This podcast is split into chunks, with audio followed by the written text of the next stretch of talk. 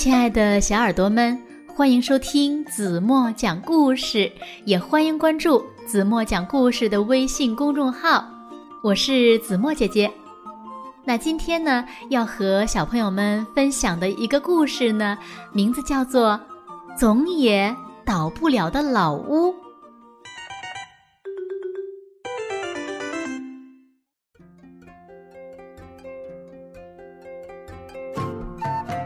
老屋已经活了一百多岁了，它的窗户变成了黑窟窿，门板也破了洞，它很久很久没人住了。好了，我到了倒下的时候了。他自言自语着，准备往旁边倒去。等等，老屋！一个小小的声音在他门前响起。再过一个晚上，行吗？今天晚上有暴风雨，我找不到一个安心睡觉的地方。老屋低下头，把老花的眼睛使劲儿往前凑。哦，是小猫啊。好吧，我就再站一个晚上。第二天，天晴了，小猫从门上的破洞跳了出来。喵喵，谢谢。老屋说：“再见。”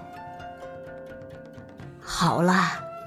我到了倒下的时候了。等等，老屋。一个小小的声音在他门前响起。再过二十一天，行吗？主人想拿走我的蛋，可是我想孵小鸡，我找不到一个安心孵蛋的地方。老屋。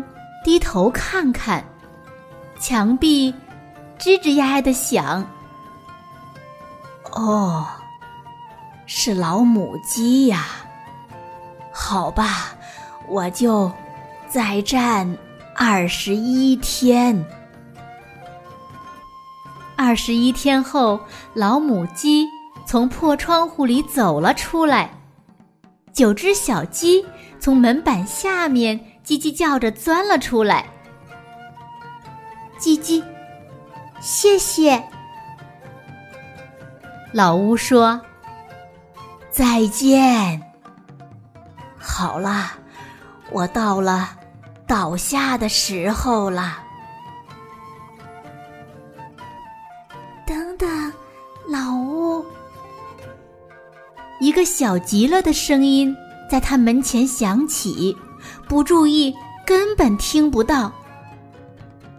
请再站一会儿吧，我肚子好饿，好饿。外面的树被砍光了，我找不到一个安心织网抓虫的地方。老乌低头看看，眼睛眯成一条缝。哦，是小蜘蛛啊。